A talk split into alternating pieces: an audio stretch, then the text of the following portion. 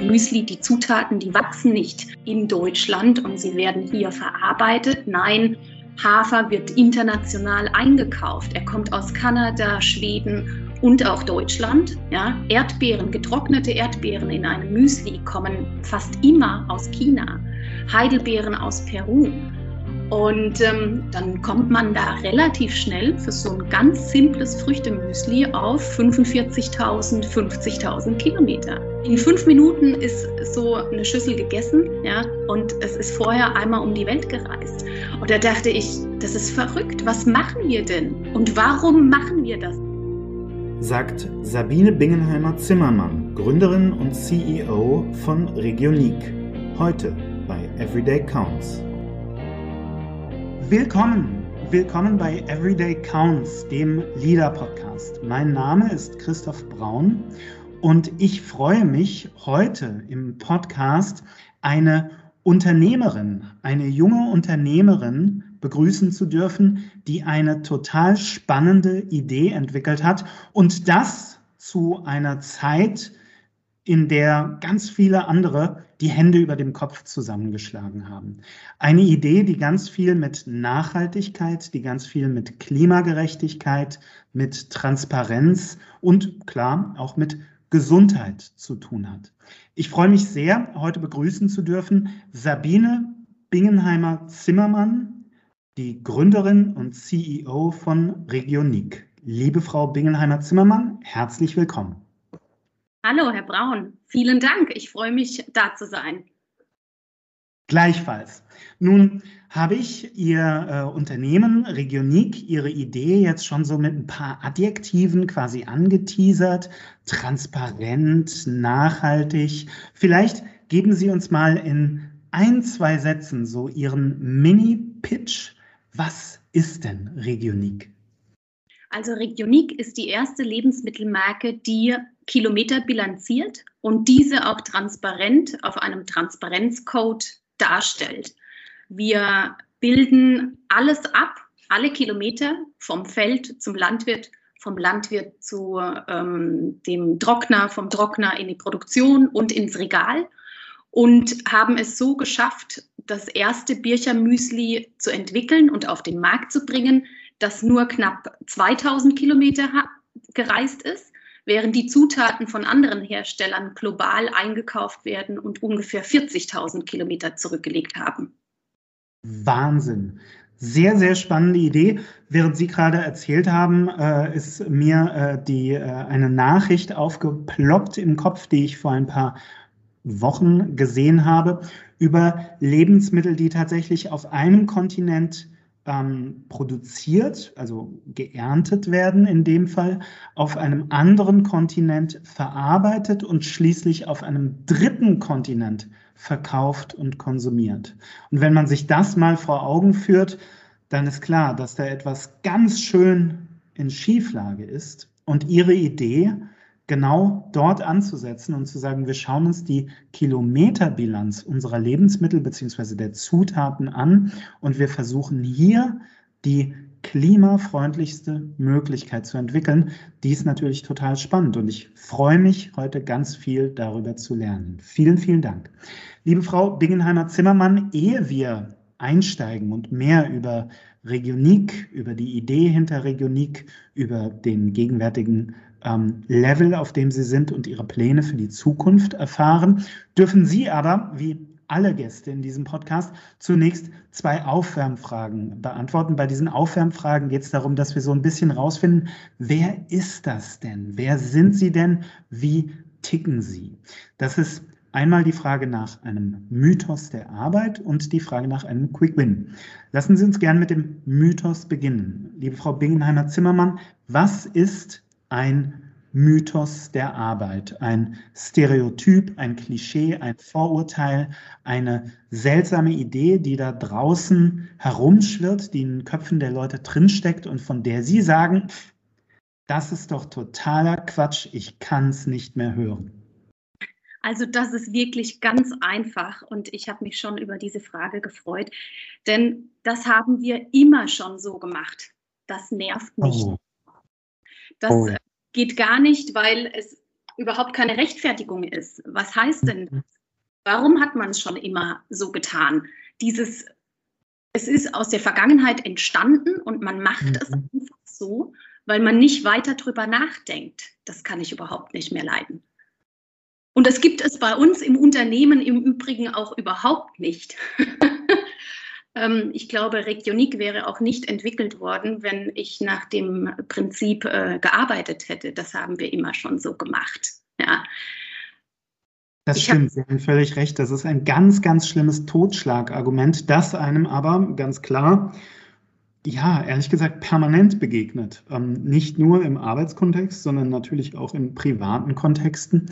Und wenn man mal ein bisschen drüber nachdenkt, da ist ja eigentlich überhaupt nichts dran. Im Gegenteil, das kann sogar Entwicklungen, kann äh, die Möglichkeit, Neues auszuprobieren, Neues zu etablieren, total ausblocken.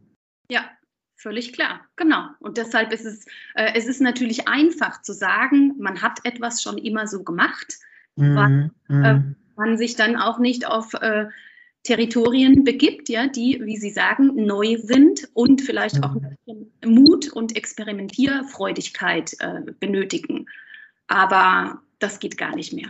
Nee. Absolut. Ich muss gerade spontan an eine Anekdote denken über Henry Ford, der, also der Autobauer Henry Ford, der wohl irgendwann mal ähm, gefragt worden ist oder, oder er, hat, er hat erklärt, als er seine ersten Autos gebaut hat, da hat er ganz bewusst seine potenziellen Abnehmer, seine potenziellen Kunden nicht gefragt, was sie haben wollen. Denn damals war der Standard die Kutsche. Und Ford äh, überliefert von ihm ist, dass er gesagt hat, wenn ich die Leute gefragt hätte, was sie haben wollen, dann hätten sie gesagt, schnellere Kutschen. An das Auto, konnte zu dem Zeitpunkt noch gar keiner denken.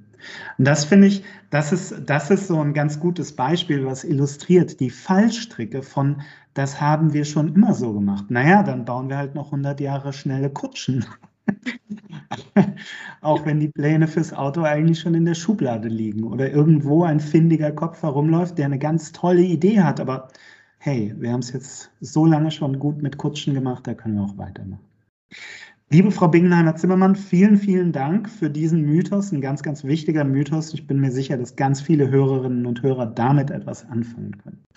Die zweite Aufwärmfrage, das ist die Frage nach einem Quick Win, das heißt nach einer Technik, einem Hack, einem Trick, einer Methode, möglicherweise auch einem inspirierenden Gedanken, irgendwas, wovon Sie sagen, naja, das kannst du ganz, ganz einfach umsetzen im Hier und Jetzt nach diesem Podcast und das bringt dich voran. Also was ich auf jeden Fall empfehlen kann, ist einen Tag in der Woche auf äh, Medien, vor allem auf digitale Medien zu verzichten. Ich hm. mache immer sonntags. Da ist äh, bei uns ein Digital Detox Day angesagt. Und ich gehe weder äh, an den Computer, ans äh, Handy, ans Smartphone, an gar nichts, ja, und äh, lebe einfach in den Tag hinein, ohne ähm, Nachrichten checken zu wollen oder zu müssen. Und das befreit total, weil es ähm, ja, äh, es bringt eine, eine gewisse Freiheit zurück, ja, in den Tag. Man denkt nicht weiter drüber nach, ja, und hat mehr Zeit für sich auch. Absolut, das glaube ich. An dieser Stelle ähm, äh, vielleicht ein Verweis auf einen ganz, ganz tollen Film, einen Dokumentarfilm, den es, glaube ich, bei Netflix, das ist jetzt natürlich, passt, passt nur so halb zu Ihrem Beispiel, aber also, liebe Hörerinnen und Hörer, Netflix müssen Sie aufmachen, aber dann finden Sie dort einen fantastischen Dokumentarfilm mit dem Namen um, Our Social Dilemma, unser, unser soziales Dilemma. Gemeint sind die sozialen Netzwerke, die ähm, in dem Film äh, wird ganz viel mit, mit Entwicklern verschiedener sozialer Netzwerke gesprochen, ähm, die da tatsächlich daraufhin entwickelt werden, dass sie uns, also ganz gerade ausgesagt, abhängig machen. Dass wir abhängig werden von den immer neuen Nachrichten, von den immer neuen ähm, ja, kleinen sozusagen Erfolgserlebnissen, die wir erleben, wenn wir über eine neue Nachricht stolpern. Ähm, der Film ist ganz schön bitter und, ähm, und am Ende dieses Films ähm, fragen, fragen die Filmemacher eben viele der Interviewten auch, wie ist es denn mit euch ähm, in eurem Alltag?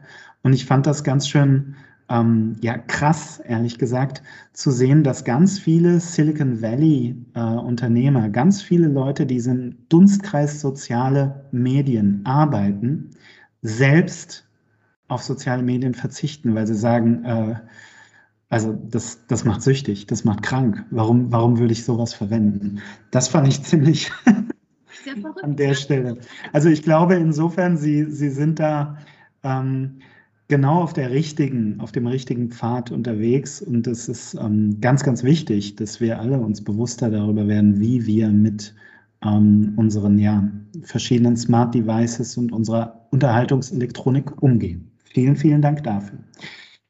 Liebe Frau Bingenheimer-Zimmermann, dann lassen Sie uns doch mal reingehen, Regionik und herausfinden, was da dahinter steckt.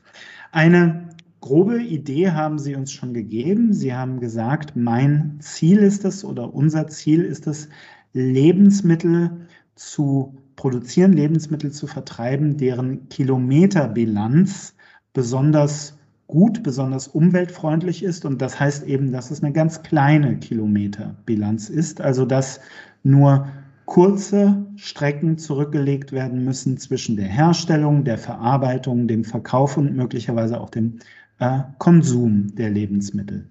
Ähm, vielleicht fangen wir erstmal so von vorne an und Sie stellen uns einfach mal eines Ihrer Lebensmittel vor. Was war denn das Erste, was Sie gemacht haben? Ich äh, gehe sogar noch einen kleinen Schritt zurück und erzähle, wo, wann, wann mir die Idee gekommen ist. Und zwar war es, als ich, ähm, und ich habe sehr viele äh, biologische Lebensmittel gekauft und ich stand im Bioladen und es war vor ungefähr zwei, dreiviertel Jahren. Äh, es war Sommer ähm, und es war Erntezeit in Deutschland für Tomaten und Paprika. Und ich stand im Biomarkt und da lag die Biotomate aus Spanien und die Biopaprika aus Spanien. Und ich überlegte, okay, warum verkauft, verkauft man jetzt hier die Biotomate aus Spanien und nicht die aus Deutschland? Ist denn Pflanzenschutz, also das Biothema, ähm, so viel wichtiger und mehr wert als das Transportthema? Und Transport wird ja überhaupt nirgends von keinem Unternehmen beziffert. Also wir wissen praktisch gar nicht, woher die Zutaten kommen. Und dann muss ich sagen, war meine Neugier geweckt und äh, ich, hab, ich war draußen in der Natur und habe äh, mich inspirieren lassen und dann habe ich gedacht, okay, ich gehe jetzt mal auf Zutatensuche. Und äh, wir haben begonnen am Küchentisch, ja, wir haben ein Tagebuch geführt und haben überlegt, wie viele Kilometer die Zutaten gereist sind. Und dann geht das relativ einfach bei ähm, unverarbeiteten Lebensmitteln, also bei Obst, Gemüse, mhm. Eier, äh, Fleisch, ähm, auch Käse kriegen sie noch relativ gut raus. Äh, Milch auch, aber dann, sobald eine Zutat verarbeitet wurde, dann ist es vorbei. Also, wir essen jeden Morgen ähm, Müsli zum Frühstück und dann war ganz naheliegend, dass ich mich auf Zutatenrecherche begebe, was das Müsli angeht.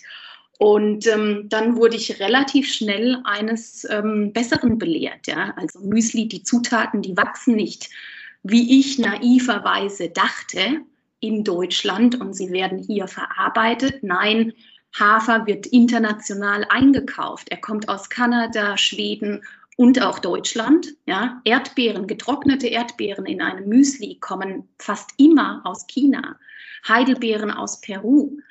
Und ähm, genau, dann kommt man da relativ schnell für so ein ganz simples Früchtemüsli auf 45.000, 50.000 Kilometer. Wow. Und das ist doch, und in fünf Minuten ist so eine Schüssel gegessen, ja, und es ist vorher einmal um die Welt gereist. Und da dachte ich, das ist verrückt. Was machen wir denn? Und warum machen wir das überhaupt? Und dann kam eben natürlich raus, ja, Transport kostet kein Geld. Transport, unsere Sünden, ich sage jetzt mal unsere Sünden, wenn wir irgendwas herumtransportieren, wird einfach in die Zukunft verlagert und es interessiert niemanden. Ja, die Erdbeere aus China kostet natürlich deutlich weniger als die, die in Deutschland angebaut wird. Genau, und dann war meine Neugierde ähm, gestillt und ich habe versucht, Müsli herzustellen. Dann habe ich gesagt, okay, wenn das niemand macht, dann mache ich es selbst. Ganz einfach. Mhm. Ich habe mit verschiedenen äh, Müsli-Herstellern gesprochen und die haben alle zu mir gesagt, also Frau Bingenheimer, ein Müsli aus deutschen Zutaten, das schaffen Sie nie. Und dann dachte ich, die, die sind doch verrückt.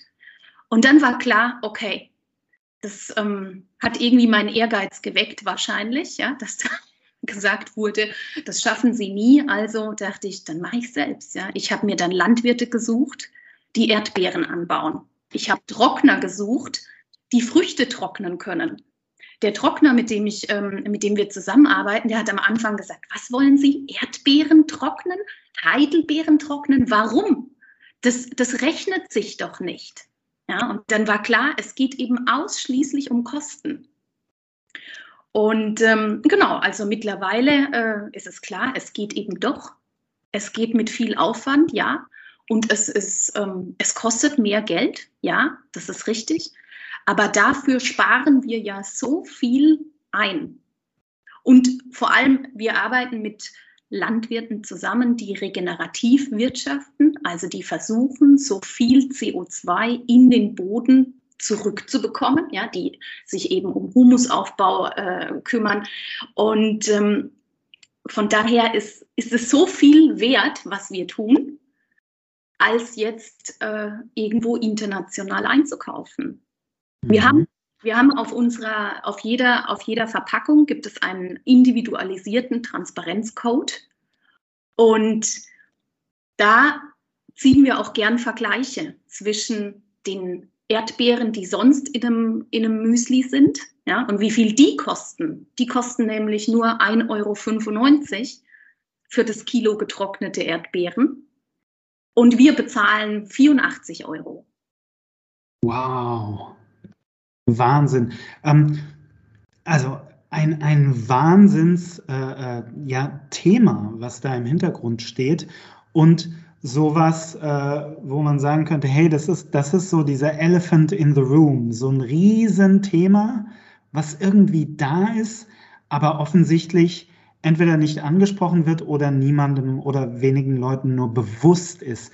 Dieses Thema der Transportwege, der, äh, äh ja, der, der, Distanzen, die da überwunden werden müssen. Jetzt muss ich Sie mal ganz direkt fragen.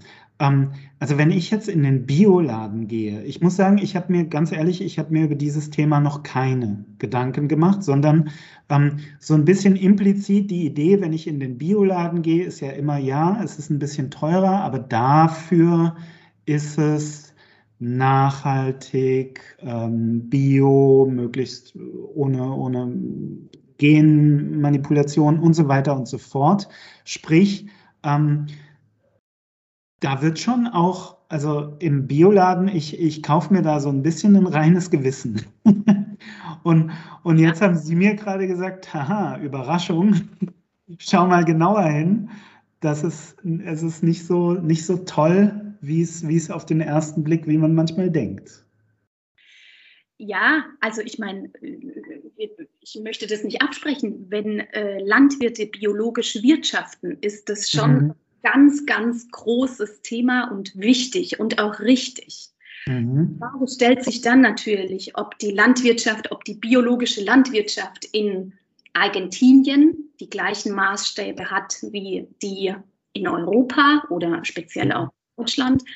Ähm, und dann eben die Frage der Transportkilometer. Wenn in Argentinien etwas angebaut wird, muss es ja trotzdem hierher verschifft werden. Mhm. Dann steht es für mich, muss ich sagen, wiederum in keinem Verhältnis. Ja, also ich mache dort mhm. zwar was Gutes, aber ähm, wiegt das den großen Transport auf? ich meine eigentlich nicht.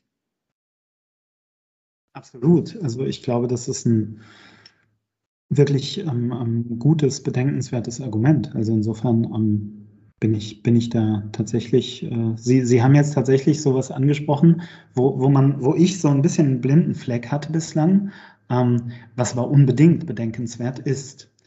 Ähm, Frau Bingenheimer, Sie haben gerade gesagt, also die erste Idee dazu, die ist Ihnen so vor zwei, drei Vierteljahren gekommen. Wenn ich äh, mich jetzt nicht verrechne, dann ist das irgendwann 2019, nicht wahr?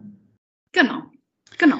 Wie, wie darf ich mir das denn vorstellen? Also wie lange war denn so diese, äh, diese Periode, in der Sie über das Thema nachgedacht haben, recherchiert haben, gegrübelt haben?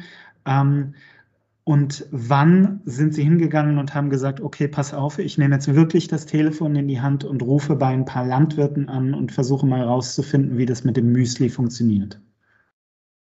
Also das ist eine gute Frage. Das hat ja schon dann angefangen zu brodeln, ja, als mir mhm. klar wurde, äh, wie viele Kilometer wir eigentlich so tagtäglich zu uns nehmen. Und dann habe ich äh, eine Wettbewerbsanalyse gemacht. Ich habe alle möglichen Marken ähm, untersucht, die es gibt oder auch Hersteller, äh, No-Name-Marken und geguckt, was machen die und ähm, wo kann da ein blinder Fleck praktisch sein. Mhm, ja. Mhm. Und äh, dann war relativ schnell klar, ich meine, ich arbeite seit 15 Jahren in der Branche, von daher kenne ich mich ja schon ein wenig aus. Ähm, es war relativ schnell klar, dass das eigentlich niemand macht und äh, dass, dass ich jetzt das Telefon in die Hand nehmen muss, ja, und es einfach äh, vorantreiben muss. Und dann war auch relativ schnell klar, es muss eine Marke entwickelt werden, ja, eine, die ähm, schick ist auf der einen Seite, ja, die jetzt nicht irgendwie angestaubt und jetzt, sondern ähm, ich würde sagen, die den modernen, nachhaltigen Menschen anspricht. Ja, mhm schon auch schick sein und dann muss sie transparent sein. Und wie kriegt man das dann mit der Transparenz hin? Ja, das war dann mhm. natürlich die nächste Frage. Ja, wie kriege ich ähm, die Informationen auf die Verpackung, sodass der Konsument versteht, was, worum es geht? Und naja, also ich würde sagen, es war 2019, Mitte 2019 und drei Monate später war das Konzept klar. Wow. Und dann habe ich natürlich immer wieder Feintuning gemacht, das ist klar. Und dann äh, ging es darum, die Marke zu entwickeln. Ja, die hat dann, die war ungefähr, ich würde sagen, im ersten Quartal 2020 fertig. Mhm. Und ich war eigentlich bereit dafür. Ich hatte erste Termine mit äh, Einzelhändlern, mit Edeka Einzelhändlern ausgemacht. Und dann kam der Lockdown. Einzelhändler. Und die Einzelhändler waren alles andere als ähm, offen für neue Produkte, weil sie natürlich ganz andere Themen zu bewältigen hatten. Ähm, der damalige Plan war, im März eben 2020 rauszugehen und äh, verschiedene kleine Einzelhändler zu gewinnen, ähm, die Marke und die Produkte zu testen. Und das war dann eher nach hinten verschoben. Unser Drucker hat unsere Verpackungen nicht gedruckt, weil er natürlich Mehltüten drucken musste in Millionen Stückzahl. Ja, die Menschen haben gehortet, äh, es, ging, es ging nichts. Ja, es hat sich alles nach hinten verschoben, bis wir dann irgendwann im Oktober 2020 tatsächlich mit dem ersten Einzelhändler begonnen haben. Im Oktober 2020. Das ist ja, das ist ja Wahnsinn, denn wenn ich ähm, unsere Hörerinnen und Hörer, wenn man sich so überlegt, was war im ersten, im zweiten Quartal 2020, dann werden alle äh, die Augen verdrehen, resignieren, seufzen und sagen, ach, da war Lockdown, es war alles so schlimm, nichts ging mehr, ging mehr, alles stand still, wir saßen nur noch zu Hause. Ähm, wir haben nur doofe Serien geguckt und äh, äh, quasi ähm, ähm, uns irgendwie mit der Idee Homeoffice so ein bisschen vertraut gemacht. So war es für ganz, ganz viele Menschen. Für sie war das genau das Gegenteil. Sie haben in der Zeit ein Unternehmen nicht nur gegründet, sondern richtig aufgegleist. Das heißt, während die ganze Welt gefühlt langsamer geworden ist, haben Sie mal eben den Turbo eingelegt. Ja, das kann man so sagen.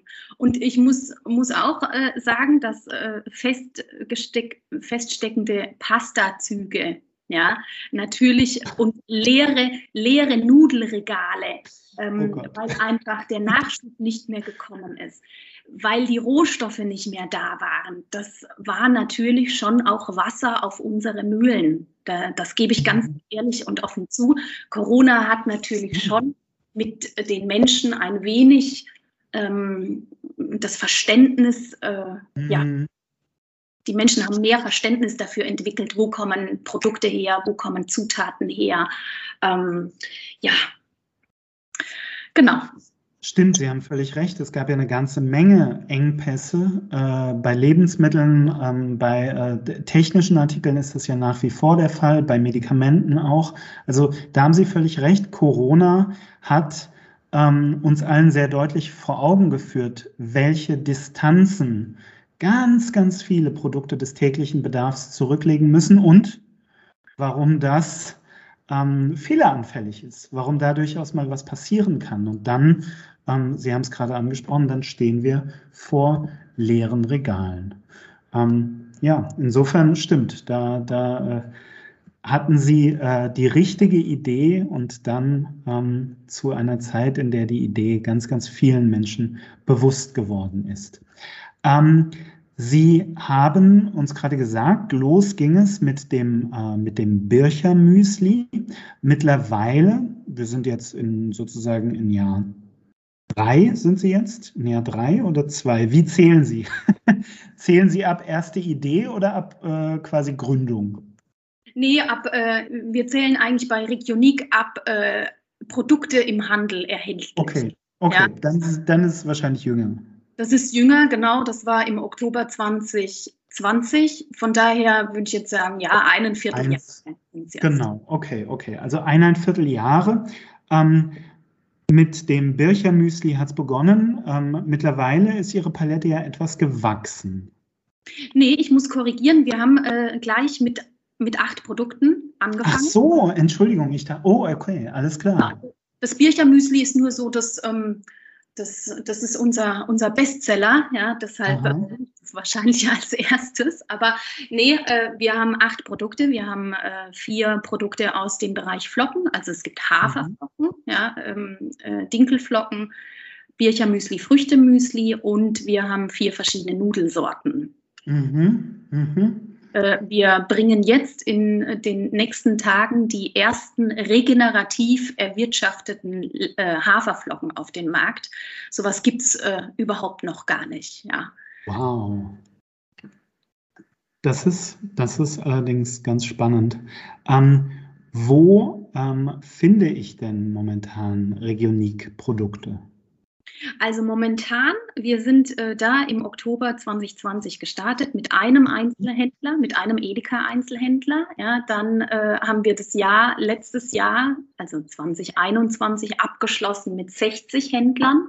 Wow. Hauptsächlich Edeka, aber auch ein paar Rewe-Händler. Es sind auch Hofläden dabei, also überall dort, wo ähm, der Konsument eigentlich hochwertige, qualitativ hochwertige Nahrung ähm, erwartet. Und wir dürfen jetzt, also ich freue mich, äh, das auch sagen zu dürfen, wir dürfen jetzt bei Rewe Südwest einführen in äh, den nächsten Wochen und wir führen bei Globus ein. Ja.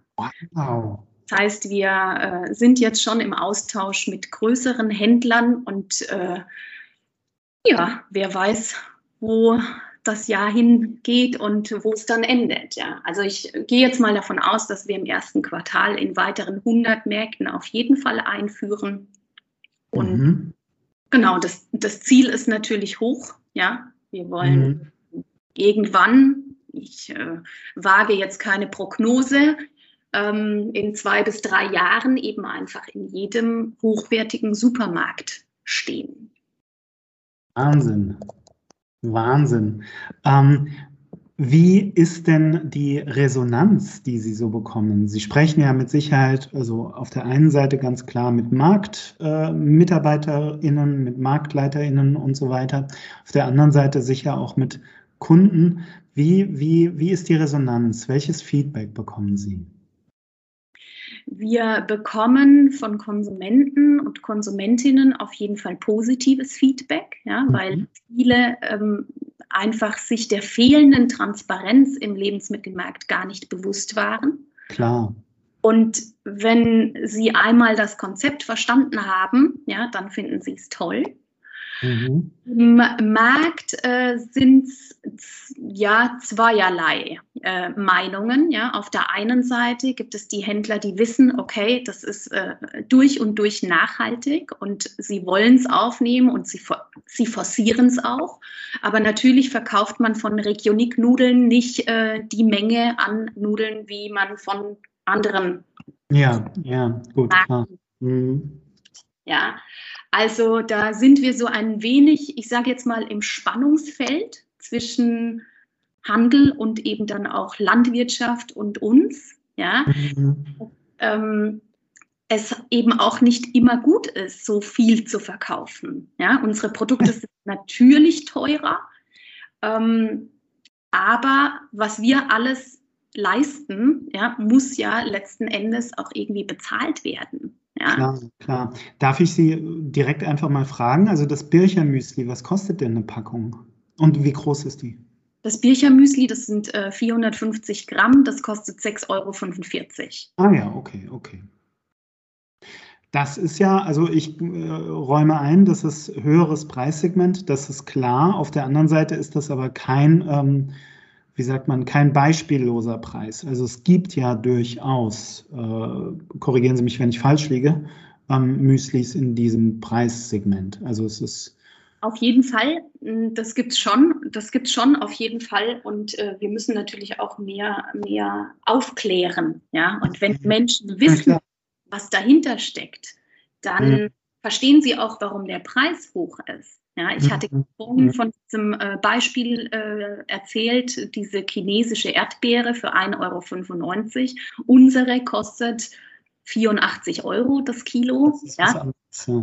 das ist was anderes. Ja. Ich kann niemals so viele Erdbeeren reinpacken wie andere Hersteller. Das, das funktioniert nicht, weil sonst würde das Müsli irgendwann bei 35 Euro landen und dann wäre es ja wirklich zu teuer. Ne? Aber Worum es uns eben auch hauptsächlich geht, ist, dass die Menschen verstehen, dass sie eine andere Wert, also ein, ein mhm. andere, äh, die Wertschätzung gegenüber Lebensmitteln sich verändern muss. Ja, wenn ich mhm. Nudeln für 49 Cent kaufe und ich habe zu viel gekocht oder mir schmeckt sie nicht, ja, dann schmeiße ich sie halt mal in den Müll. Wenn ich eine mhm. für 2,95 Euro kaufe, dann überlege ich mir aber fünfmal, ob ich die jetzt wegwerfe. Also absolut. Wir, wir stoßen damit ja einen Dominostein an, würde ich sagen. Ja? Der, der Landwirt verdient ein ordentliches Geld. Ja? Ähm, und die Menschen verstehen vielleicht auch, dass sie gar nicht mehr so viel kaufen müssen. Ja? Mhm. Wir haben auf der einen Seite das Thema Food Waste, auf der anderen Seite das Thema nachhaltig leben. Wenn ich nachhaltig lebe, ja, dann muss ich mir nicht so viele Sachen kaufen. Mhm. einfach, ja, und, und von daher ist es, ist der teure Preis auch nur, nur so teuer, ähm, wie, wie man, wie es einem selbst wert ist. Mhm. Ich meine? Absolut, absolut. Also tatsächlich ähm, ist das ja auch so eine Idee, die würde ich jetzt unterstellen, momentan ähm, immer mal wieder äh, angesprochen wird, die auch Schlagzeilen macht, die so ein bisschen im Zeitgeist ähm, unterwegs ist. Auf der einen Seite ganz lapidar, ähm, wenn man sich anschaut, wie groß oder wie welchen Teil, welchen prozentualen Teil ihres ähm, verfügbaren äh, ne, Einkommens im Monat Menschen für Lebensmittel ausgeben, dann ist Deutschland da ganz schön ähm, wie soll ich sagen, ähm, auf der günstigen Seite unterwegs und in Ländern wie also Frankreich, Italien ist es ganz normal, dass man ähm, deutlich mehr Geld ausgibt, also oder einen deutlich größeren Anteil ähm, ausgibt für Lebensmittel, weil dieser Gedanke vom Preis des Lebensmittels auf der einen Seite und dem Wert auf der anderen Seite ähm, vielleicht ein bisschen präsenter ist, als er das hier häufig ist. Ähm, aktuell Schlagzeilen, Zeitgeist, ähm, der Landwirtschaftsminister hat ja in den vergangenen Tagen so ein bisschen Schlagzeilen produziert, weil er gesagt hat, wir müssen was unternehmen dagegen, dass, hm, also ich glaube, konkret hat er von Tierprodukten gesprochen, von Fleisch und so weiter, dass Fleisch zu Preisen angeboten und verkauft werden darf, die sich ähm, überhaupt nicht mehr äh, rechtfertigen lassen, die ähm, ja, mal was, die zynisch sind sozusagen. Also insofern, das ist, das ist sicher ein Gedanke, der, der, den man an vielen, vielen Stellen ähm, ja, präsent findet. Ähm, jetzt muss ich Sie aber mal was ganz Persönliches fragen, Frau Bingenheimer. Die Entwicklung, die Sie mir gerade geschildert haben, von ähm, der ersten Idee für Regionik, für also nachhaltige Lebensmittel, die die ähm, Transportwege transparent machen und auf kleine Transportwege setzen. Von der ersten Idee bis heute, Sie haben gerade eben gesagt, das Ziel ist es, im, äh, im ersten Quartal jetzt äh, 100 zusätzliche Märkte zu akquirieren. Das ist ja eine rasante Entwicklung. Meine Frage ist, wie, wie geht es Ihnen nachts, wenn Sie kurz vorm Einschlafen im Bett liegen? Ähm, und sich vergegenwärtigen, was da passiert ist in so kurzer Zeit? Ach, mir geht es eigentlich gut. ähm, ja, wir, wir, wir würden gern noch schneller wachsen. Ja, das ist auch klar. Mhm. Aber wir müssen natürlich auch sicherstellen, dass die Landwirte hinterherkommen. Ja, wir müssen auch äh, produzieren können. Wir müssen die Kilometer ähm, reduzieren. Ja, und das ist auch schon unser Anspruch, dass wir von Produktion zu Produktion von der Kilometerbilanz immer runterkommen, weil nur weil wir jetzt bei zweieinhalbtausend oder 2000 sind, heißt es nicht, dass 2000 Kilometer gut sind. Ja, mm, mm. natürlich noch weniger. Ähm, von daher, wir arbeiten da schon konsequent dran, dass wir noch besser werden. Und ähm, ja, also wissen Sie, es gibt auch, es gibt auch Reibungspunkte, ja. Es gibt auch Händler, die sagen, ähm, nee, die Preise sind mir zu teuer, ja, mhm, oder mhm. ist zu früh, ja, wir sind zu früh. Wir, wir haben noch nicht die Konsumenten, die das, äh, die das kaufen, ja, dauerhaft. Aber ja, also wir bleiben dran und wir bauen jetzt unser Marketing stark aus. Das haben wir mhm. letztes Jahr kaum gemacht. Ja, wir haben ein bisschen Social Media gemacht, ja, aber auch eher nebenbei. Ähm, einfach weil auch keine Manpower da ist, ja, die das Thema Social Media vorantreibt. Und ähm, weil mir es auch irgendwie wichtig ist, die Menschen persönlich zu erreichen. Ja? Also ich stelle mich mhm sehr gerne in so einen Edeka oder in einen Rewe-Markt und mache Promotion, weil ich da, dann bin ich ganz vorne und an den Konsumenten und sehe, was wissen die, ja, welchen Wissensstand haben sie und worauf legen sie Wert. Und es sind ganz viele Menschen, mit denen ich spreche, die dann sagen, was, das wussten wir ja gar nicht. Und, mhm. ne? und, und das ist das Thema. Also wir müssen viel mehr aufklären jetzt in diesem Jahr 2022 und natürlich auch neue äh, Produkte einführen. Ja, wir haben ganz viele Produkte in der Pipeline, ähm, die wir dann einführen werden. Können Sie da denn schon was teasern? Also Sie haben gerade gesagt, Sie haben Flocken, Sie haben verschiedene Nudeln. Ähm, was, was wird so ein neues Kapitel sein für Regionik? Also wir arbeiten gerade an einem, ich sage jetzt mal, Mülltee. Ja, das Aha. ist Tee, der eben aus den äh, Abfällen der Lebensmitteltrocknung entsteht. Oh, wow. Das, genau. ist auch, das ist auch sehr, sehr, sehr pfiffig. Ganz spannend. Äh, bin, bin gespannt darauf, ihn, ihn zu probieren. Ähm, ja. Eine, äh, wir müssen so langsam in den Landeanflug gehen. Eine Frage möchte ich Ihnen aber noch stellen, denn was Sie uns beschrieben haben, das ist ja nun wirklich sehr, sehr beeindruckend. Begonnen haben Sie ja nun ähm, alleine. Und äh, wo, wo stehen Sie denn heute, das Team, das daran arbeitet? Also wir sind heute zu dritt. Wow.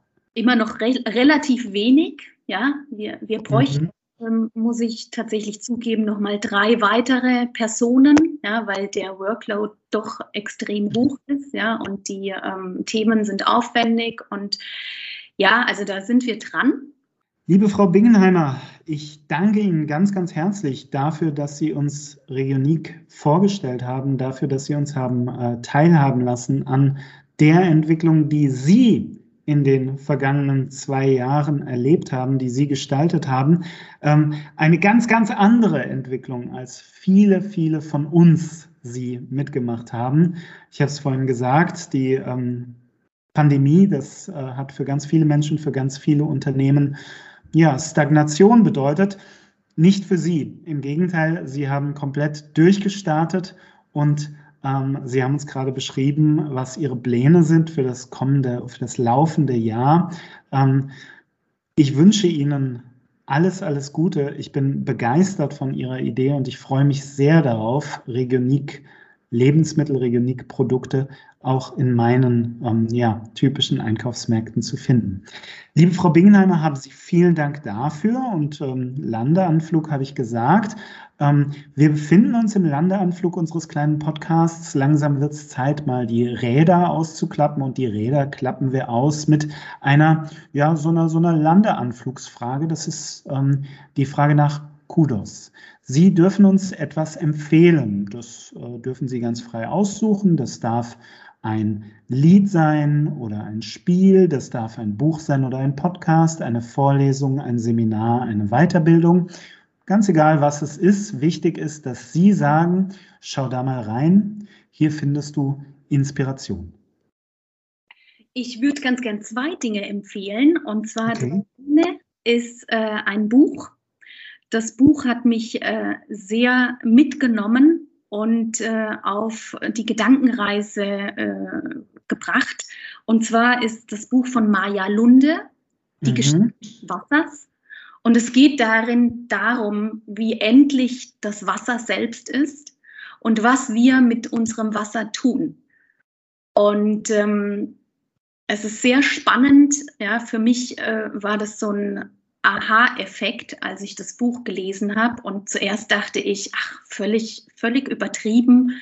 Ähm, wir werden doch in Europa keine Wasserflüchtlinge bekommen und Klimaflüchtlinge. Ja, und äh, dann habe ich äh, da mehr drüber nachgedacht und dachte, okay, ja, was wir alles mit unserem Wasser machen, ähm, ist fatal. Ja, seither, mhm. äh, seither gucke ich bei allem, was in den, in den Abfluss geht, ja, ob das tatsächlich sein muss. Ja. Hm. Ich wasche meine Haare nun mit äh, Shampoo, mit, mit fester Seife, mit festem Shampoo und so weiter. Also ähm, das Buch hat schon äh, viel, sehr viel bewegt. Ja. Und dann habe ich noch ein zweites ähm, äh, Thema, was ich empfehlen würde, und zwar ist es ein Film, Ist das Leben nicht schön?